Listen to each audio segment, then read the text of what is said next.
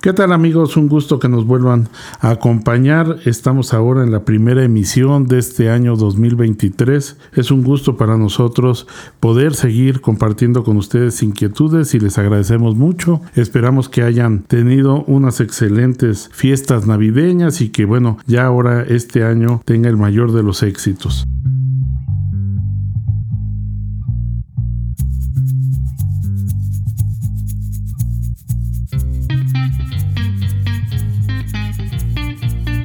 El día de hoy tenemos un tema por demás interesante y no solo el tema, sino seguramente el enfoque. Eh, tenemos la fortuna de que nos acompañe el doctor Francisco Domínguez Mota. Él es profesor investigador de tiempo completo en la Universidad Michoacana de San Nicolás de Hidalgo. Su formación es de físico matemático, pero también es ingeniero en software. Y el tema de hoy es la paradoja de Brass. Seguramente ustedes ahorita dirán, bueno, ¿cuál es? Esa es la primera parte interesante, pero tiene que ver con algo muy cotidiano de todos nosotros, que simple y sencillamente lo pudiéramos reducir en términos de la movilidad, de los problemas de tráfico y cómo poder conceptualizar este sistema vial o esta, este esquema de movilidad urbana que ahora estamos como un tema prioritario en todas las ciudades desde una perspectiva de un modelo matemático, de una propuesta que viene a cuestionar de alguna manera algunos conceptos o algunas ideas que todos damos por cumplidas o por ciertas y que difícilmente nos atrevemos a cuestionar. Bienvenidos a este tema. Doctor, primero que nada, muchísimas gracias por aceptar la invitación. ¿Cómo pudiéramos explicarles o cuándo surge esta, esta paradoja? Muchas gracias, Salvador. Pues primero, gracias por la invitación. Es una observación que se hizo en 1968-69 por un matemático alemán, Dietrich Price, que observó que a diferencia de lo que parecería como resultado del sentido común, tienes una ciudad muy congestionada, con calles que están al tope, con la cantidad de vehículos, con niveles de servicio bajos, parecería muy natural que agregar una nueva vialidad va a solucionar el problema. La paradoja de Bryce es la observación de que no necesariamente eso es lo que va a ocurrir, sino que al contrario puede empeorar las condiciones de servicio, pensado en términos del tiempo de recorrido al añadir una nueva vialidad. A ver, nosotros estamos digo, nosotros como sociedad y más los, los, gobernantes están acostumbrados siempre a pensar en esta lógica de que hay problemas de tráfico, entonces hay que ensanchar la vialidad, hay que ampliar los carriles. Tenemos problemas de tráfico, hay que construir más vialidades. Y esto es cíclico porque a la vuelta de algunos años vemos que esa vialidad que se amplió y que parecía que iba a tener niveles de servicio muy óptimos, pues a la vuelta de unos años sigue presentando la saturación que tenía originalmente. Entonces vuelven a pensar en, ampliarla, vuelven a pensar en hacer más carriles o más vialidades y como que es algo que nunca terminamos de resolver. ¿Estamos hablando de ese tema? Estamos hablando de ese tema. Justamente es algo que ocurre en las grandes ciudades. El fenómeno es similar tanto en nuestro país como en otros. Lo natural puede ser, pues vamos a ensanchar las vialidades. Y como mencionábamos, la parte paradójica es que no necesariamente esto nos va a llevar a una mejor solución. ¿Por qué razón? Porque el, tráfico es un fenómeno muy complejo en el cual intervienen de manera importante eh, las decisiones que toma el conductor, que esencialmente, como, eh, como suele ocurrir en estos modelos, es un conductor avaricioso, quiere llegar primero, quiere llegar antes, se desespera porque la red está saturada. Entonces cuando le pones una nueva red, lo que va a intentar hacer es irse por esa nueva red. Todos los demás conductores van a pensar lo mismo y el resultado va a ser la saturación de la nueva red hasta el punto en el que los tiempos de recorrido se vuelven, se vuelven mayores. este es un fenómeno que se presenta de una manera desafortunadamente natural lo, estudió por primera vez eh, Bryce en, su artículo y algunos años después, 83, en un artículo de investigación de la revista de Transporte Óptimo, Steinberg y Sangwill lo estudiaron con más detalle y observaron que es esencialmente igualmente probable que la red te ayude para mejorar tus tiempos de recorrido o que la red empeore todos los recorridos. Y eso depende de cuál, eh, cuántas redes ¿Cuántos nuevos arcos se ponen en, la vialidad? esencialmente va mejora, empeora, mejora, empeora, mejora, empeora. Como no solamente agregamos una vialidad, sino que hacemos circuitos más grandes, pues esencialmente nos estamos echando un volado. Para tratar de, vincularlo a, nuestra realidad cotidiana este, en las diferentes ciudades en las que nos escuchan, eh, ahorita pienso yo como, como automovilista, muchas veces nosotros sabemos que determinada vialidad va a estar saturada a las 2 de la tarde, pero no tenemos alternativas viales, es decir, sabemos que tarde que temprano vamos a tener que tomar esa vialidad importante o principal para transitar aún sabiendo que está saturada porque no tenemos, digamos, una otras estructura, otra estructura vial, otras alternativas. Ese sería, digamos, un escenario de en donde el, con razón, vamos a ponerlo así entre comillas, pues se piensa que hacen falta vialidades. Ahora, lo que nos dice la paradoja es que dependiendo de dónde se hagan esas vialidades y cómo se diseñen, pudiera contribuir a resolverse el problema o a empeorarse. ¿Así lo podemos entender? Así es, efectivamente. De hecho, precisamente por eso es una paradoja, porque de manera equiprobable puedes tener un peor resultado. Aún más, en algunos lugares en los cuales se han puesto nuevas vialidades, se ha descubierto que cuando esas vialidades se ponen de manera parcial o cuando vialidades existentes se eliminan del tráfico, la situación general mejora. Un caso particular aquí se ve cuando se eliminó la circulación en, Nigromante, a un lado del, Palacio Clavijero. La circulación general mejoró. A veces la solución es el rediseño de las rutas más que el añadir nuevas vialidades. Sí, totalmente de acuerdo. Para quien nos están escuchando, estábamos hablando de un caso de una vialidad en el, en el centro histórico donde de alguna manera se peatonalizó y eso disminuyó este, algunas intersecciones viales que hacen que las otras obviamente funcionen. Desde el punto de vista del diseño urbano, ahorita escuchándote, doctor, yo recordaba que, que nosotros los diseñadores decimos que la eficiencia de una vialidad precisamente no se mide por el ancho de su sección, sino por la continuidad. Es decir, entre menos intersecciones tenga, este, más efectiva es. Digo, el caso extremo, por ejemplo, pues sería en Buenos Aires, ¿no? La 9 de julio, que no importa qué tan ancha sea, o dicen que es la más ancha del mundo, pero la cantidad de, semáforos, de cruceros, de gloritas que tiene, hace que cualquier eh, taxista en Buenos Aires evite este, utilizarla porque pues va a tardar más tiempo en trasladarse, ¿no? Así es. No, y de hecho también interfieren ahí y está involucrada la cantidad de vehículos inmensos que pasan. En muchas ciudades, especialmente en, eh, en, América Latina, ya que mencionaste lo de Buenos Aires, nuestro diseño de ciudades coloniales en los cuales había una calle real que siguió subsistiendo en los tiempos ya del México independiente y se hizo como la gran avenida, o se hace un diseño de tipo cruz o demás con grandes calles, lo que tiene es que esencialmente buena parte del tráfico desemboca ahí y eso tiene como consecuencia pues que se sature el tráfico, que los conductores más experimentados intenten buscar mejores vías y paradójicamente la búsqueda de estas mejores vías, que a veces es común para varios de los conductores, a la larga produce que pues se vuelva a dar la saturación. De hecho, dentro de las múltiples definiciones de la estructura vial, pues hay una que contempla precisamente esta, esta vialidad que sería el nivel superior a la, a la vialidad local y que se le denomina colectora local, precisamente porque resulta ser la vialidad, digamos, la importante de la colonia que va colectando todo el tráfico de las vialidades locales para conducirlas a una intersección que pudiera ser con una vialidad ya secundaria o primaria para, para digamos, integrarse al resto de la ciudad. ¿Cómo pudiéramos ver esta paradoja en términos de... Sabemos que, cada ciudad tiene su problemática particular y ahí es donde siempre hemos insistido que no hay recetas, este, y esto sobre todo para los gobiernos, no hay recetas, algo que ven que en una ciudad funcionó y que se convirtió en un éxito, cuando quieren copiar ese modelo, pues resulta que no es igual. Entonces, pero hay de alguna manera una, una insistencia con algunas recetas o incluso manuales.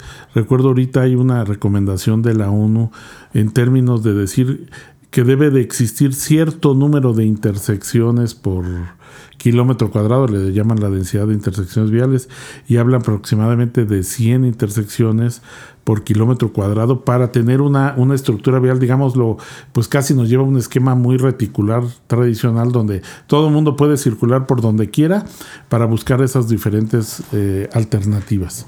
¿Cómo, ¿Cómo pudiéramos contrastar esta recomendación aplicando esta paradoja? Sí, ciertamente lo que tendríamos que hacer teniendo presente que es un fenómeno muy complejo, necesitamos como rediseñar computacionalmente la, ciudad antes de poner en marcha algunas de las obras, porque ciertas interacciones que aparecen entre las diferentes entidades, en este caso particular los vehículos que, se van moviendo, no, no, aparecen sino hasta que la interacción está per se. Un, ejemplo muy interesante que, que, estuvimos estudiando en la facultad en colaboración con la Facultad de Ingeniería Civil era el qué pasaba cuando nosotros rediseñábamos y cambiábamos el sentido de las calles en el centro histórico de, una ciudad. Resulta que ciertamente ayudaba a tener un cierto número de vialidades, pero la forma como se hacían los recorridos no necesariamente era la mejor. De hecho, podíamos eh, mejorar, lo cual quiere decir disminuir los tiempos de recorrido en un 30% en una ciudad más o menos grande, si lo que hacíamos era poner glorietas, y quitar este, semáforos. Lo cual es muy interesante porque podría parecer que, bueno, las glorietas con los problemas que se aparecen en muchos lugares en los cuales todo mundo tiene la prioridad según ellos en la glorieta, este, pues resulta que no, que podían este, obtener mejores tiempos de recorrido. Estas interacciones tan complejas, afortunadamente ahora existen recursos eh, computacionales, ciertos lenguajes que son específicos para, para estudiar la interacción de sistemas complejos que son como enjambres de abejas, como enjambres de, avispas, este, podemos prever qué va a pasar antes y, desde un punto de vista de planeación, pues este, optimizar mucho porque no tenemos que poner la estructura. En algunas ciudades les pregunta a uno, oye, si tal semáforo no funciona, dice, pues lo quitamos. Y dice, pues sí, pero en el intermedio ya te gastaste un buen dinero y dedicaste un buen tiempo a estar trabajando. ¿no? Tenemos que simular y prever muchos escenarios con la ayuda de las computadoras y ahora, especialmente con la ayuda de herramientas como las de inteligencia artificial que nos permiten prever muchos escenarios similares a, estos, ¿no? Yo de manera particular siempre he pensado y cada vez me convenzo más de que buena parte de lo que nosotros llamamos movilidad, pues obviamente que se va a ver condicionado por la estructura vial que tenemos. Es, decir, me explico. Eh, la gente va del punto A al punto B, pero necesita usar o recorrer un punto C porque es la única vialidad, no porque el patrón de movilidad nos lleve al punto C de alguna manera como si pudiera, es como cuando en términos de los peatones dicen, eh, no diseñes los andadores, deja que la gente camine.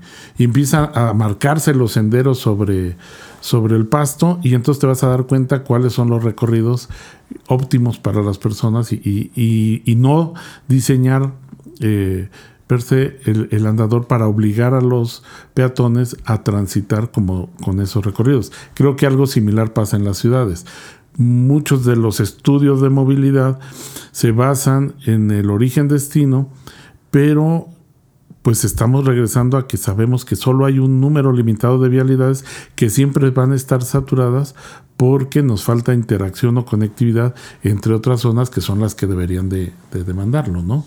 Entonces, ahora con, con la aplicación de estos software se pudiera de alguna manera avanzar antes de hacer las, las las costosas obras para ver si efectivamente lo que se necesita es inversiones tan significativas como ahora lo vemos, por ejemplo, nosotros en nuestra ciudad aquí en Morelia, Michoacán, este, dos distribuidores viales que llevan más de dos años y que no se concluyen, pero además conforme pasa el tiempo cada vez hay más dudas y van a venir a resolver el problema este, que se pretendía resolver, ¿no? Es decir, cualquier obra vial pues estamos hablando de inversiones significativas que después, aunque no funcione, pues es muy difícil revertir. Así es. Y justamente eh, esta sabiduría de los caminantes, vamos a llamarlo así, es lo que trataríamos de emular con la computadora, diciéndole cuáles son las reglas de movimiento para los agentes que están interactuando, en este caso los peatones o los vehículos, y a partir de ahí se desarrollarían esas, esas dinámicas.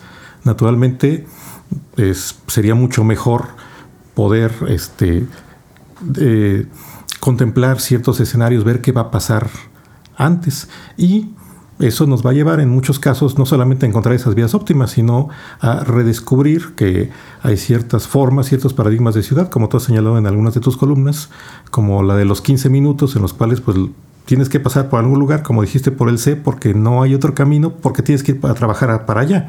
Pero si tu trabajo estuviera cerca de tu casa, a distancia caminando, si tu escuela estuviera a distancia caminando, pues entonces ya no necesitaremos pasar por el punto C y la situación este, general sería mucho mejor. Pero bueno, eso ya es un aspecto más ambicioso del rediseño de, de, nuestras ciudades, ¿no?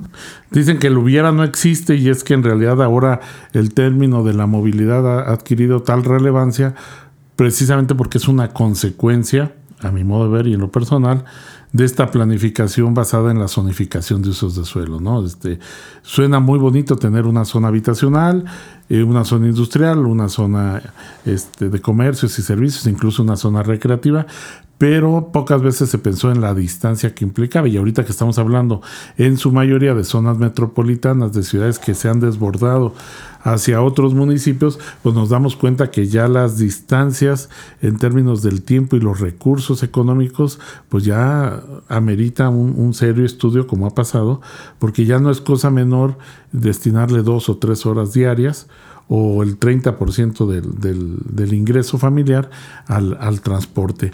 Comentabas algo que no quiero dejar pasar por alto y que me parece sumamente interesante.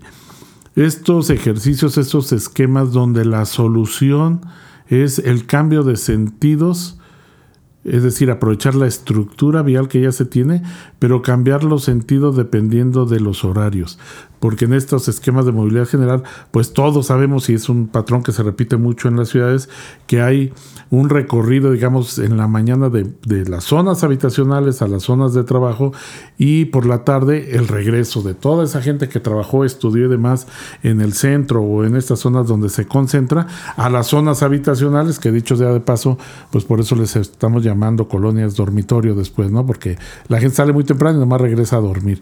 Este cambio de sentidos sobre la misma estructura, pues sin lugar a dudas vendría a ser que una solución paulatina para no invertir, una, una buena solución si, si le añadimos, digamos, este aspecto más dinámico a la estructura y, no la seguimos viendo como, como esa estructura vial que, llegó para quedarse y que no se pueden eh, mover? Pues sería una solución paulatina, pero que ayudaría mucho este, eh, para resolver muchos de los problemas. Ha habido experiencias en este sentido en varias ciudades, en varias zonas metropolitanas y el beneficio se nota de, manera inmediata, ¿no? El tener la, red tan rígida hace que no haya características como de autoorganización que sí se pueden permitir con estos cambios de, sentidos, Y ciertamente, este, pues necesitamos casi casi como rediseñar y repensar muchas de las de las formas como nos movemos. Adicionalmente, pues necesitamos poner algunas alternativas, ¿no? También este, otra de las características que influye mucho sobre el funcionamiento del tránsito es la cantidad de vehículos que se mueven ahí. Justamente ensanchamos la vía porque hay muchos vehículos. La pregunta natural es ¿por qué tiene que haber tantos vehículos? En nuestras ciudades, el tener un buen transporte público, eficiente, puntual, pues es una solución que ayudaría inclusive mucho más en algunos casos que el, rediseño completo de la vialidad, ¿no? En algunas ciudades, en algunos países, pues es un paradigma importante, ¿no? El, servicio público tiene que funcionar de manera muy eficiente porque ahí depende que la gente llegue temprano a su escuela, a su trabajo, pierde menos tiempo en el transporte, contamina menos, gasta menos de su presupuesto, mucho más importante, gasta mucho menos de su tiempo vital en estarse transportando y pues es, este, eh, es una solución pues, que funciona mucho mejor. Por supuesto, eh, estamos hablando de un sistema complejo y no hay que perder de vista que el complejo quiere decir varios actores y no solamente están los vehículos, está la vialidad, está el transporte público y algo muy importante, pues la educación vial, ¿verdad?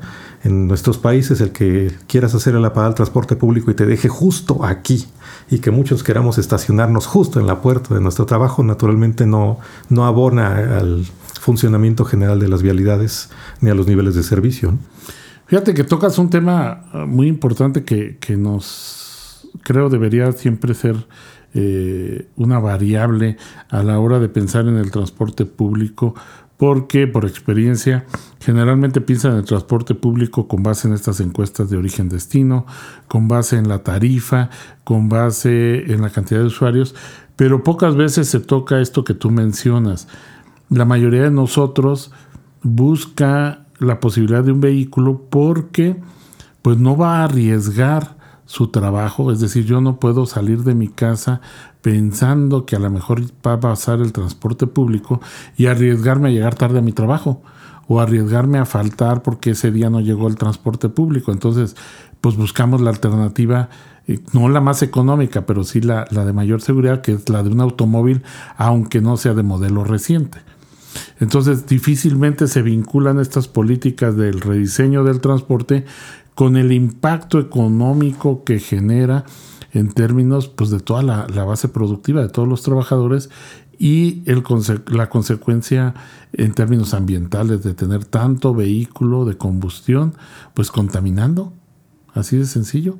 Si tuviéramos un buen sistema de transporte, un sistema de transporte semimasivo, como ahora se está poniendo de moda precisamente en esta lógica de mover más gente con menos vehículos, este, pues sin lugar a dudas que es un impulso a la competitividad urbana de las ciudades. Sí, definitivamente es una de las variables importantes y pues justo como lo mencionas, la razón por la que muchas personas optamos por un vehículo, pues el no tener alternativas. Y eso debería ser considerado eh, por nuestras autoridades cuando se proponen nuevas vialidades, es, es un asunto de una planeación integral. ¿no? Y el origen-destino tiene muchas variables que van pegadas ahí, como también mencionabas, la existencia de ciudades dormitorios genera ciertos orígenes y ciertos destinos que en otro tipo de planeación pues nos permitiría tener una distribución más equilibrada y que permitiera mejores tiempos para, para el recorrido y una situación mejor en, en el tráfico. ¿no? Si nosotros nos planteáramos el reto de, porque muchas ciudades lo están haciendo, rediseñar no solo el transporte público, sino siempre todas las personas que llegan a las estructuras de gobierno prometen obra pública, generalmente ampliaciones, pasos a desnivel, este, nuevas vías, nuevas carreteras. ¿Crees y recomendarías que los análisis que se hicieran tuvieran que pasar por esta primero este análisis de la paradoja de, de en términos de evaluar, digamos, la factibilidad o, el impacto que pudiera generar una obra que estén pensando, digamos, preconcebida, decir, vamos a hacer tal libramiento, pues a ver, pongamos el modelo para ver si, si puede funcionar o no. Yo creo que sí. Eh, en muchos de esos proyectos, el quedarte ya nada más con el estudio de uso de suelo y los permisos es algo ya tradicional la experiencia nos ha mostrado que a mayor cantidad de gente, a mayor cantidad de vialidades, mayor número de kilómetros cuadrados de urbanización, hay mayores interacciones y se tienen que considerar. Ya tenemos que dejar de pensar en la construcción de una casa habitación en que se va a integrar una red. Tenemos que pensar en el impacto que tiene esa casa habitación que no está sola, sino un montón de casas habitaciones en, conjuntos y la interacción que tienen sobre el total de, de la red. Y en el caso particular que planteas de las vialidades, pues por supuesto que, son muy atractivas cuando se proponen en términos de, una campaña de, algún político, porque la gente asume que al tener esas más vialidades, que es lo que decíamos al principio de la paradoja, pues la situación que está enfrentando y que afecta su economía, sus tiempos de recorrido, a la larga, pues tiene un efecto negativo en su calidad de vida, pues se va a resolver con esas, eh, con esas vialidades, ¿no? Y pues como sabemos, no necesariamente es cierto. Ojalá eh, eh, la forma como se va trabajando en nuestros diferentes niveles de gobierno, pues incorpore muchos más de estos elementos técnicos. Hay mucha capacidad en nuestras comunidades técnicas y científicas en el país, pues que nos escuchen, nos escuchen más, ¿no? Que se permita la, apertura para discutir en términos técnicos esto que decías tú de, infinidad de, modelos para poder, eh, pues, digamos, dimensionar eh, cuáles pudieran ser los efectos, tanto positivos o negativos, antes de que las personas que tengan que tomar la decisión la tomen, porque muchas veces pues estas decisiones son con base en el presupuesto, con base en, el presupuesto etiquetado, es decir, hay dinero para una vialidad. No lo usas para vialidad, entonces no hay dinero. No es para lo que tú necesites, sino para lo que alguien decidió en términos de, de los recursos. Ahorita me viene a la mente, por ejemplo, aquí en la ciudad de Morelia, se está discutiendo apenas una propuesta de un nuevo libramiento que, que ahora sí que un anillo periférico que rodee toda la zona metropolitana como una alternativa de solución a los problemas viales de movilidad en Morelia, cosa que de entrada suena totalmente este, imposible porque nada tiene que ver el funcionamiento interno de la ciudad este, en términos de las zonas habitacionales, comerciales, este, el centro histórico y demás, con un anillo periférico que rodea la zona metropolitana que, que pareciera que se trata nada más de, resolver un, un, tráfico regional hasta ahorita inexistente, pero que si bien pudiera ocasionar pues la dispersión urbana, es decir, incentivar la urbanización de todas estas zonas que estén cercanas a este nuevo anillo periférico y con la consecuencia de este, otra vez empezar a saturar esta, esta vialidad. ¿Cómo, ¿Cómo, veríamos o qué te parece esta idea de los, de los anillos periféricos pues, que surgieron en muchas ciudades en el afán de darle la vuelta a la zona centro ¿no? en, en los 60? Ajá.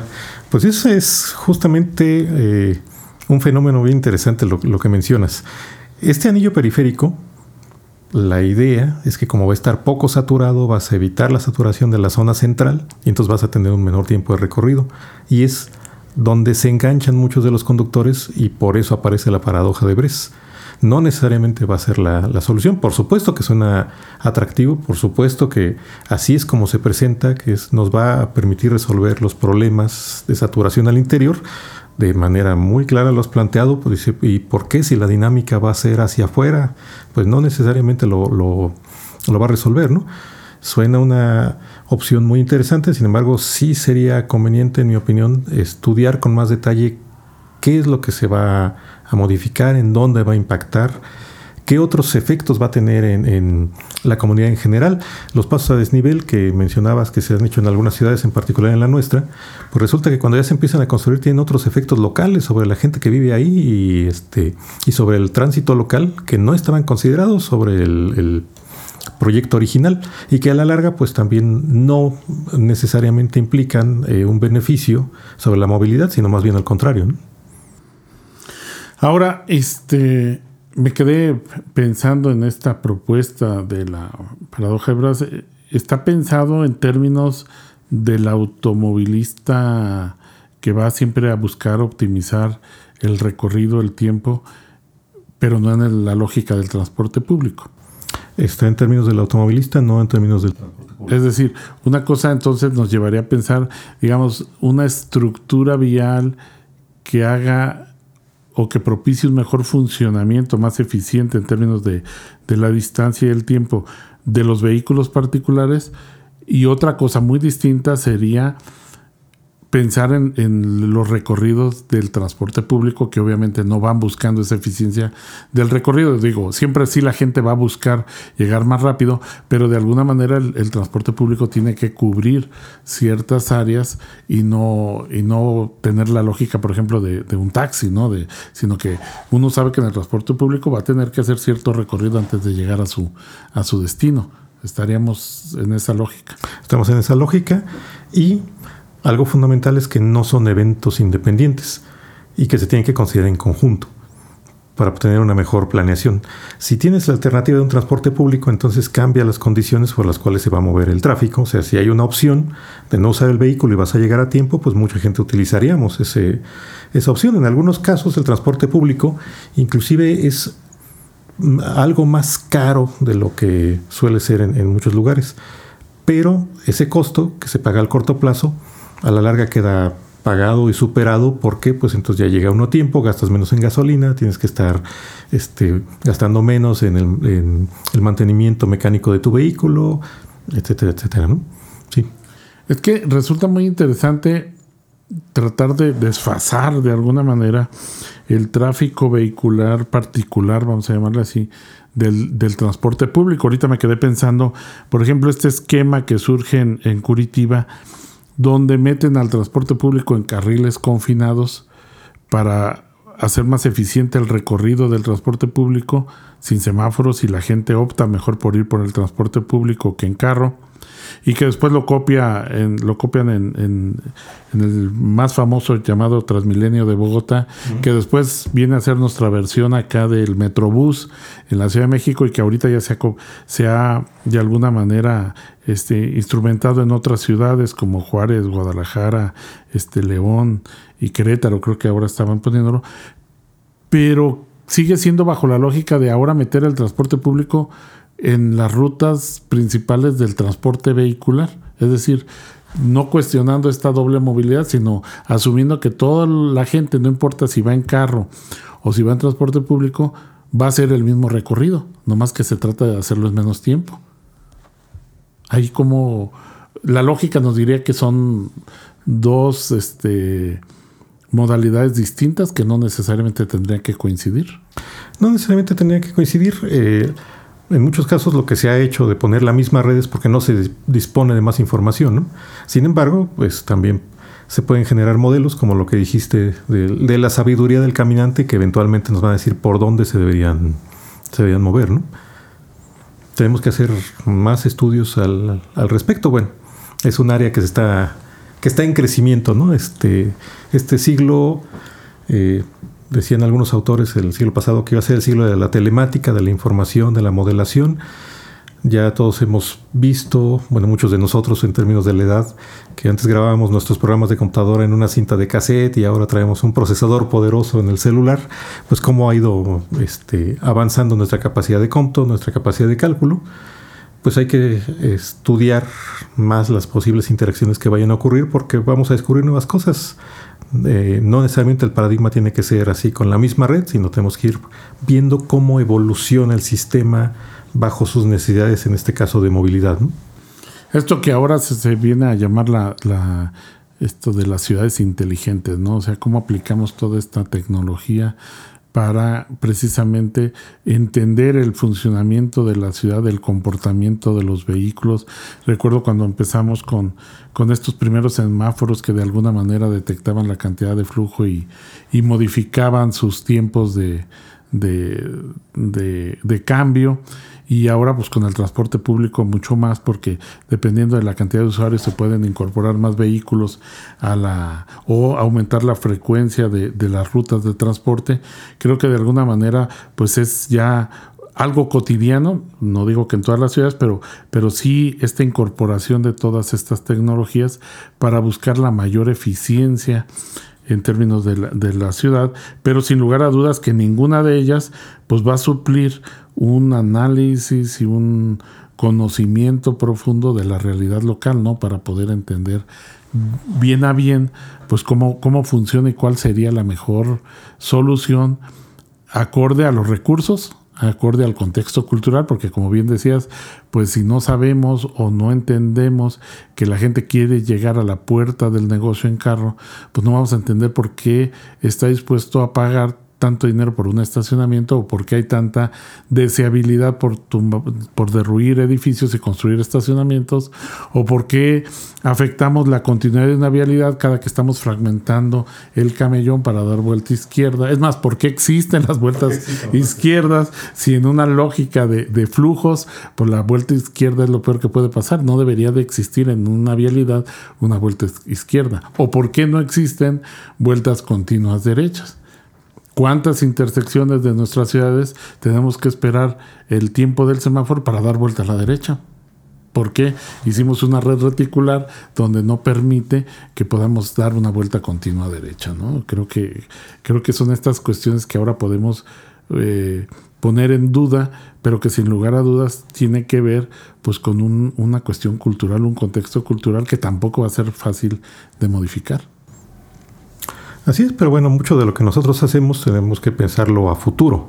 Ya algunas de las cosas que sufrimos, pues bueno, ya las estamos sufriendo, pero las futuras generaciones no solamente tenemos que pensar en el aspecto estrictamente climático, eh, hay muchos aspectos de mejora que se tienen que ir trabajando y muchas de esas interacciones, lo mencionas muy bien, vueltas izquierdas, dicen en ingeniería de tránsito, están prohibidísimas, bueno, se han hecho porque pues parecía que en algún momento no era tan grave dar una vuelta a la izquierda, ¿no?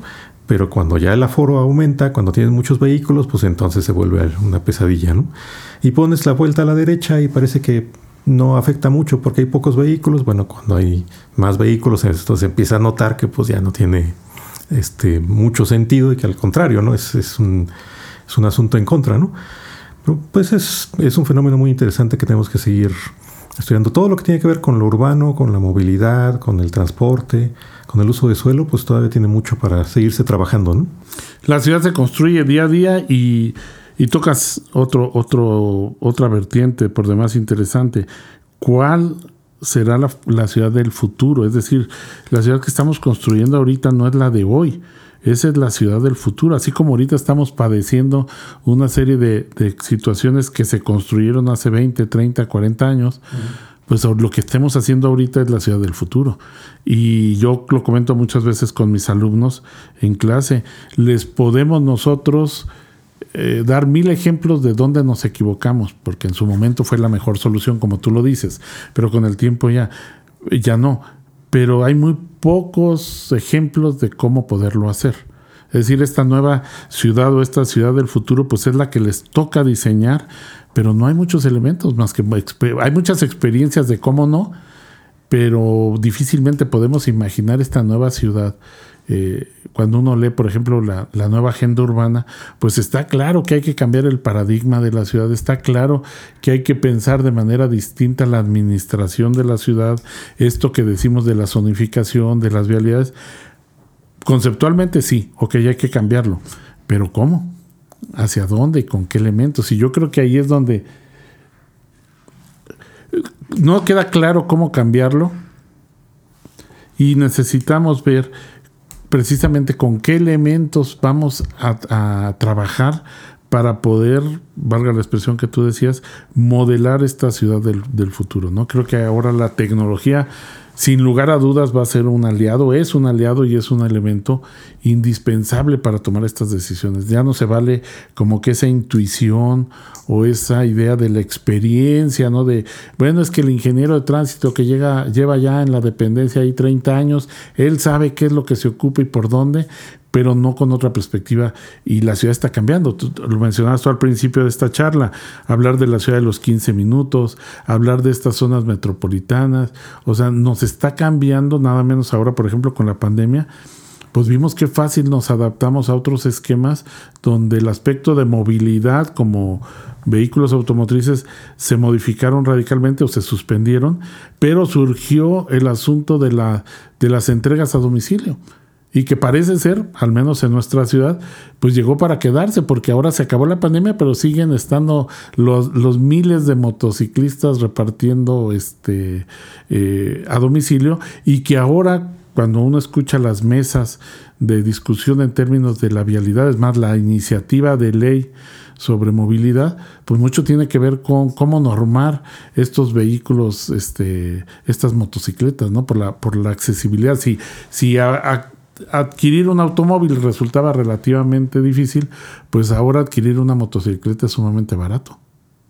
Así es.